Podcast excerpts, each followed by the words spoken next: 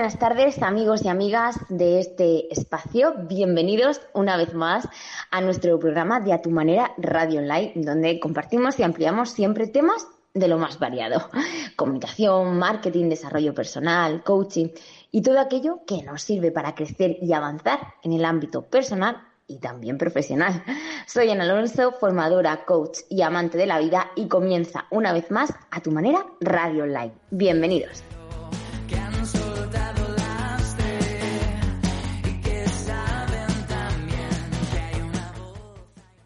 Como ya sabéis, este es el programa de diciembre, es el programa que cierra este año, este 2021.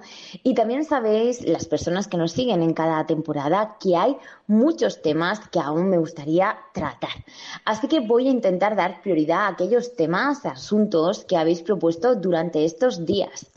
La verdad que cada vez sois más las personas que os animáis a escribirnos al programa, pues para contarnos vuestra experiencia, dudas o temas que os gustaría que tratemos durante este espacio en A Tu Manera.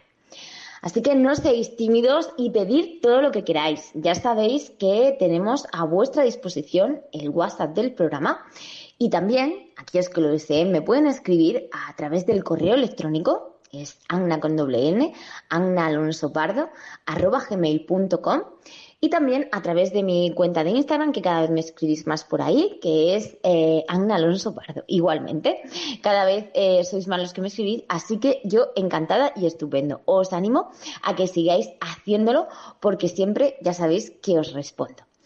Así que nada, y ojo que al final del programa vamos a resolver también algunas preguntas, una pregunta que nos acercaba uno de nuestros amigos de este programa, muy interesante. Y nada más, ahora sí que sí, vamos a comenzar.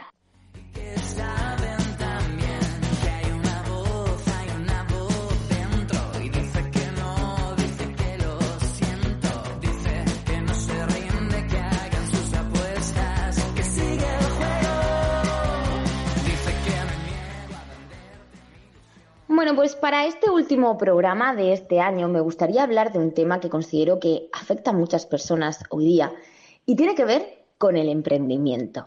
Fijaos, hace unos días se celebraba el Día Internacional de la Mujer Emprendedora y tuve la gran oportunidad de realizar charlas sobre emprendimiento y asistir también a reuniones de emprendedoras que compartíamos y nos dimos cuenta que compartimos intereses comunes.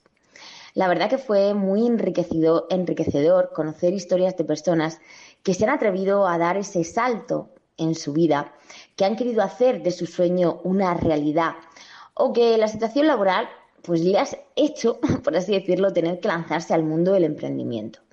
Así que sea como fuere, lo cierto es que emprender es una aventura en sí misma, pero no por ello está exenta de desafíos. Así que en este programa, en este programa último de la temporada, os quiero contar las claves efectivas para emprender y conseguir nuestro objetivo. Porque, porque vamos a empezar a comenzar, que comience el año siempre con los deberes hechos. Este es un poco el reto. Y este tema también os puede interesar a las personas que ya tenéis vuestro negocio. Ojo, ya sea una tienda física o una tienda online, no importa. Siempre está bien recordar claves, tips, recomendaciones que nos pueden ayudar a conseguir dar lo mejor de nosotros mismos cada día cuando somos emprendedores. Y es que cuando nos enfrentamos a un escenario desconocido, como es crear un proyecto y encima querer vivir de ello, nos damos cuenta que hay muchas dudas, inseguridades, desconocimientos muy presentes en nuestra toma de decisiones. Por ejemplo, ¿este es el camino correcto? Estas son algunas preguntas que nos podemos ir haciendo cuando decidimos emprender un proyecto, ¿no? Y este es el camino correcto, y si me equivoco, y si fracaso, con la competencia que hay, ¿cómo puedo darme a conocer? ¿O qué hago para diferenciarme de la competencia? ¿O si no consigo impactar en mis clientes, ¿no? Que me vuelvan a comprar. Bueno, pues solo os he mostrado un aperitivo de la gran cantidad de preguntas que nos hacemos internamente los emprendedores, que se plantean ¿no? cada día que tienen que abrir esta persiana de su nuevo negocio. Así que lo que está claro que moverse en arenas desconocidas nos hace no tener la seguridad de caminar con paso firme. Sin embargo, te diré que esta tendencia sí que se puede cambiar. Se puede cambiar si queremos conseguir dar lo mejor de nosotros mismos cada día. Y esto es lo que te voy a contar en este programa.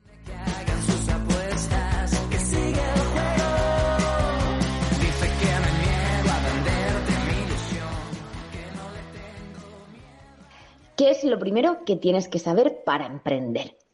Esta es una de las, de las grandes preguntas que tiene múltiples respuestas, es cierto. Así que yo lo que quiero es que conozcas, en primer lugar, si realmente tú sirves para ser emprendedor o emprendedora. Y de verdad lo digo porque no todo el mundo vale para este zapato la verdad, hay personas que prefieren vivir una vida estable, segura, cómoda, en la que no les gusta salir de esa zona de confort. Prefieren tener ese sueldo fijo cada mes y no tener que arriesgarse cada día en conseguir ¿no? Em, dinero que llegue em, a través de sus servicios. Y ojo, esto está fenomenal para esas personas que prefieren optar, por ejemplo, por ser funcionarios. Pero si tú quieres emprender, tienes que tener en cuenta cuál es la mentalidad que necesitas, ¿no? Porque si tienes una mentalidad funcionariada, oye, que no quiere decir que sea malo, al contrario, no pasa absolutamente nada. Yo te adelanto que aquí tienes dos opciones. O cambiamos esa mentalidad o decides hacerte funcionario o funcionaria. Y sé que suena muy tajante, pero es verdad que para mí la primera clave más infalible de ser emprendedor o emprendedora tiene que ver mucho con la actitud. Y vamos a profundizar más sobre ello. Ya lo decía Víctor Cooper, un conferenciante al que admiro muchísimo, dice que en la vida existen dos tipos de personas. ¿Y sabéis qué es lo que diferencia a estos tipos de personas? Pues ni más ni menos que la actitud que tienen ante la vida. Y es que Cooper decía que las personas tenemos dos tipos de actitud. Por un lado está la actitud que él llamaba los ole, ole, ole, y que a mí me gusta llamar personas que nada les detiene. Y son aquellas que aparecen en una sala y nos transmiten esa energía súper positiva, que nos dan buen rollo. Son personas a las que les gusta les gusta lo que hacen y saben para qué hacen las cosas. Esto es un tema muy importante. El para qué tú estás realizando lo que estás haciendo, para qué vas a emprender tu proyecto o para qué ya has emprendido tu proyecto. Es muy importante conectar, conectar con tu para qué estamos haciendo, porque esto al final lo que nos permite es, conectar con nuestra propia esencia. Es decir, que esas dudas, esas inseguridades que pueden aparecer en el camino y que nos ocurre, podamos disiparlas. Estas personas, los ole ole ole, siempre son o intentan ser positivos y ante las adversidades buscan soluciones. Son personas que evitan los conflictos, incluso hablar de más o, o mal de las personas. Así que bueno, pues esto digamos que para tener una actitud emprendedora, es, es, necesario sentir esa fuerza de nada me detiene, por ejemplo, con esta actitud. Y luego tenemos, por otro lado, tenemos la actitud que él llama los puff, puff, puff. Entendedme lo que quiere decir, ¿no? A mí me gusta llamar a este tipo de personas las personas de todo me pasa a mí. Son aquellas personas que creen y viven siempre pues con la mala suerte es que tengo mala suerte, es que los demás tienen buena suerte. Es decir, se pasan la vida comparándose en exceso con los demás. Y esto suele tener, o suelen tener un lenguaje bastante negativo y son personas que generan conflictos, porque para ellos el problema siempre está en los demás. Así que ante un problema, ¿cómo actúan? Pues suelen responder echando balones fuera, o sea, la culpa es de los demás, o quizás se quedan lamentándose de la situación, pero no buscan soluciones para conseguir salir del problema lo más reforzados posible. Así que lo primero que tenemos que saber es conocer cuál es la actitud que suelo tener ante la vida, tanto personal como profesional, en el ámbito del emprendimiento, y también conocer que esta actitud determina mucho nuestro modo de actuar durante el proceso de emprender nuestro proyecto o si ya lo hemos emprendido.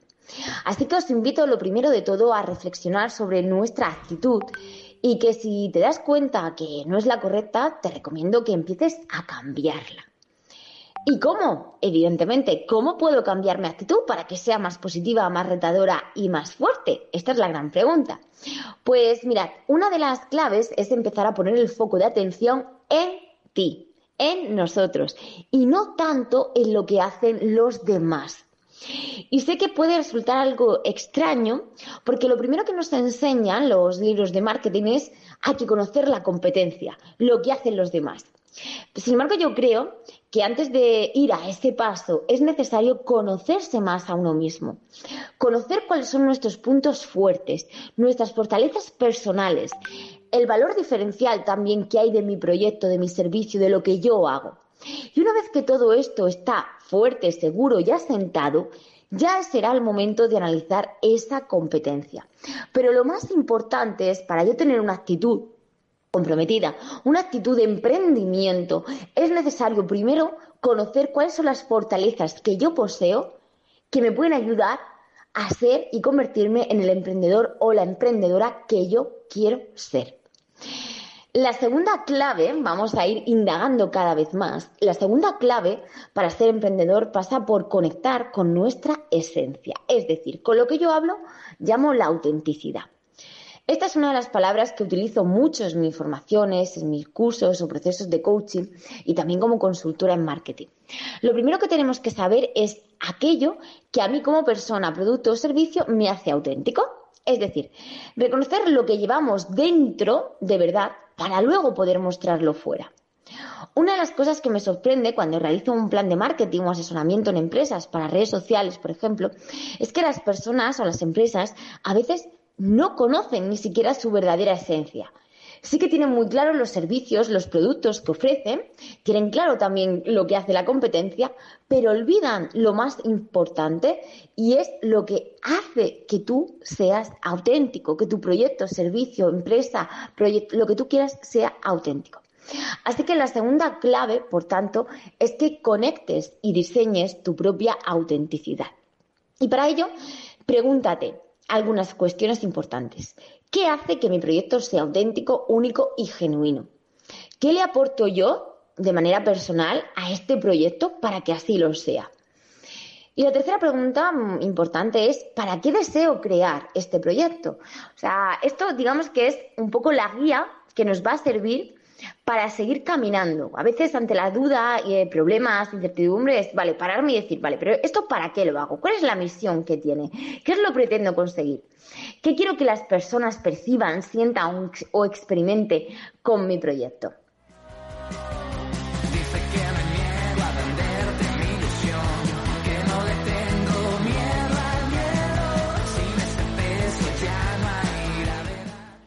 Bien, bien, bien. Vamos a seguir con más claves que os recomiendo que hay que conocer para emprender de una manera, vamos a llamarlo, saludable.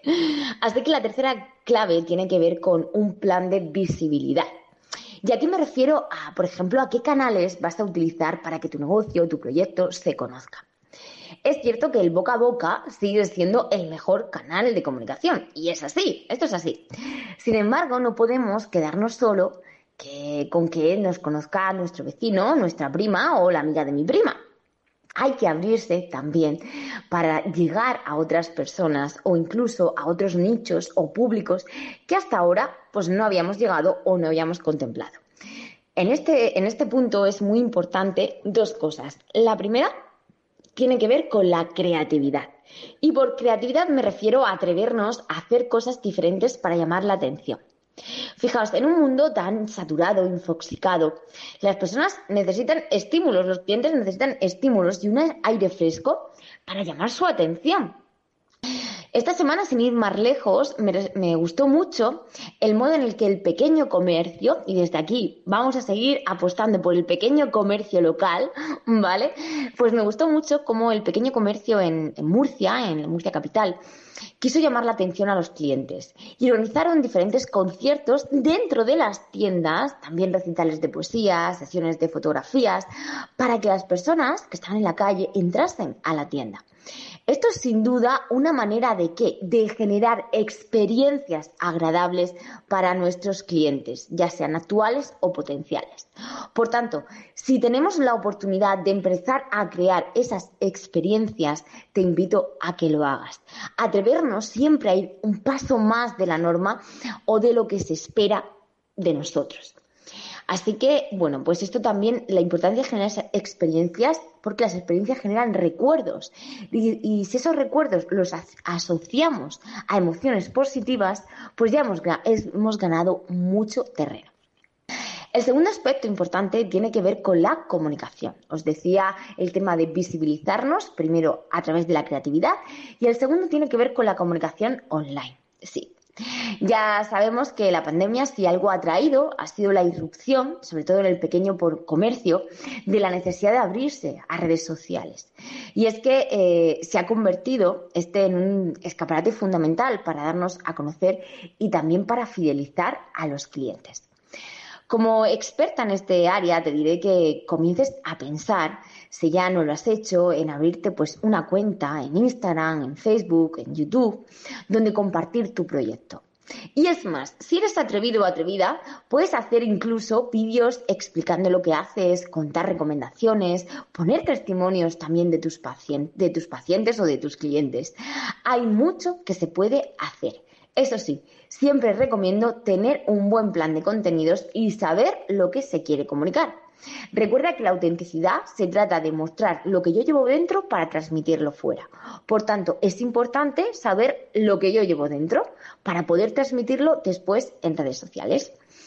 De todas formas, amigos y amigas, si este tema os resulta interesante, yo por tiempo no puedo seguir hablando mucho más de este tema, y queréis perder ese miedo a exponeros en redes sociales, siempre me, gusta recomendaros cositas, ¿vale? Esta tiene que ver con un curso que voy a impartir sobre esta temática el próximo 13 de diciembre en la UNED, de nuevo, de comunicación online y redes sociales. Es la tercera edición y está orientado para aquellas emprendedores, pequeños comercios o personas que quieren aprender a llevar y mostrar su autenticidad en su proyecto al mundo y llevarlo al mundo online en redes sociales. Así que si os interesa podéis inscribiros a través del canal de la página web de UNED Cartagena en la sección de cursos activos, ahí aparece, o también escribirme a través del correo electrónico que es annaalonsopardo.com o en mi cuenta de Instagram ya sabéis que en el link de la bio, ahí también tenéis el curso intensivo de una semana donde voy a contar todas las claves para conseguir estar visibles en redes sociales y también, ojo, aprender a gestionarlas.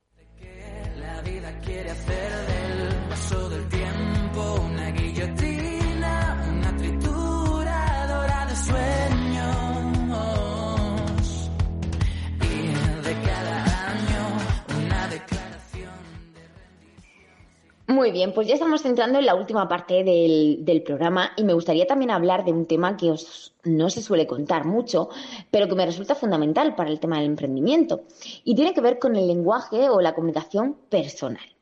En el programa anterior os hablé de este tema, sin embargo quiero recordar la importancia que tiene también en nuestra faceta como emprendedor o emprendedora. Si suelo decirme, por ejemplo, a mí mismo mensajes que me están limitando, como es que no puedo, es que no soy suficiente, es que no voy a poder, es que, eh, y si fracaso, lo que estoy haciendo es limitar permanentemente mi propio potencial y mi capacidad de acción. Siempre me gusta recomendar a las personas que emprenden que dediquen también, dentro de tu día a día, unos minutos al día para escribir o para repetir un mantra que sea potenciador. Es decir, decirnos esa frase fuerza que te haga cambiar esos pensamientos negativos cuando entramos en bucle. Esto es muy importante tomar conciencia de cuál es tu comunicación personal para poder cambiarla.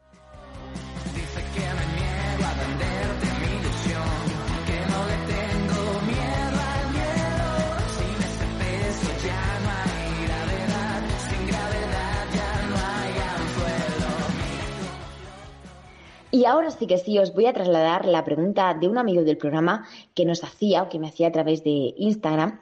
Esta persona me escribió porque decía que, bueno, pues tenía un proyecto que había montado, que ahora le iba muy bien, pero que notaba que había perdido la ilusión, ¿no? Que se sentía quizás menos vinculado que al principio y que cada vez se sentía pues con menos ganas, estaba más cansado o más apático y me pedía consejo, bueno, pues qué, qué podías recomendarle.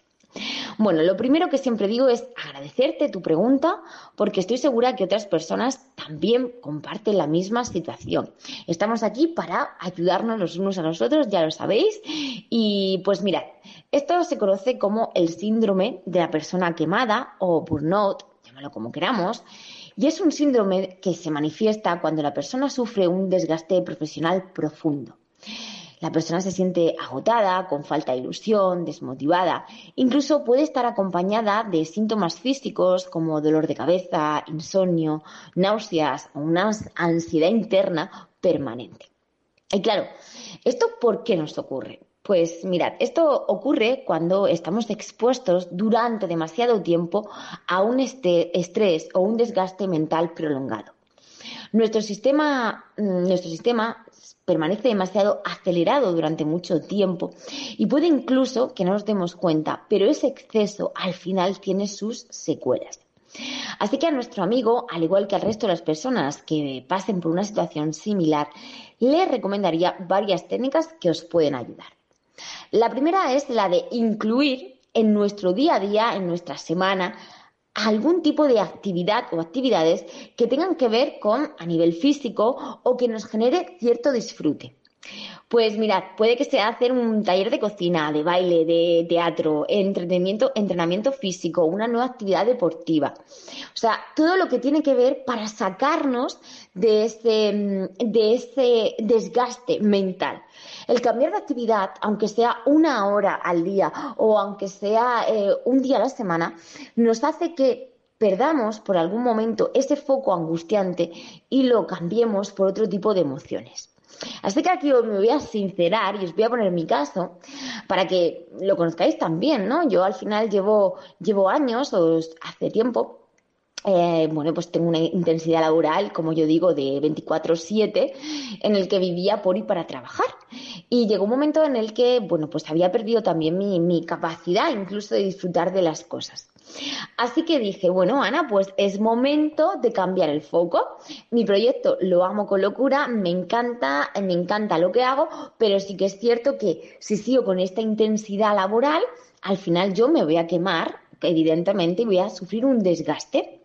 Así que empecé a incluir algunas actividades que a mí personalmente me han ido viniendo bien. Entonces, un día a la semana decidí pues darme una tarde o unas horitas para dedicarme a esta, a, pues, alguna actividad que a mí me gusta. Otra de las cosas que me, que, gusta, que me gustan y que también muchas personas hacen es intentar caminar en un entorno natural, ya sea una sierra, un jardín, algo que te invite a que ese desgaste mental vaya pausándose. Tengo la suerte de vivir muy cerquita de la sierra, así que, bueno, pues suelo aprovechar la hora del mediodía para hacer una escapadita. Y también me di cuenta de que siempre hay espacios o tiempos, ¿no? Que se puede sacar uno para ese disfrute y sobre todo para bajar los decibelios, que esto es importante. Otra de las cositas que también hago y que me gusta es lo que yo llamo la actividad de limpiar mi mente. Cuando muchas veces tenemos que hacer mil millones de cosas, terminamos muy saturados, mm, te viene mucha información de repente. Yo lo que hago es, me gusta mucho eh, fregar los platos. Porque esta actividad que la hacemos a diario, para mí también la aprovecho, pues es como un momento de limpieza mental. Y cuando frigo los platos, pues siento que mis problemas de alguna manera también se van por el fregadero y os prometo que a mí me funcionan. De hecho, es una recomendación que suelo hacer las personas y después me dicen, Ana, pues oye, pues muy buena técnica. Así que, como veis, siempre hay técnicas que nos pueden ayudar a volver a cargar nuestras pilas. No se trata de dejar de hacer lo que hacemos, sino de hacerlo desde otra manera. Y verás cómo esto te puede ayudar.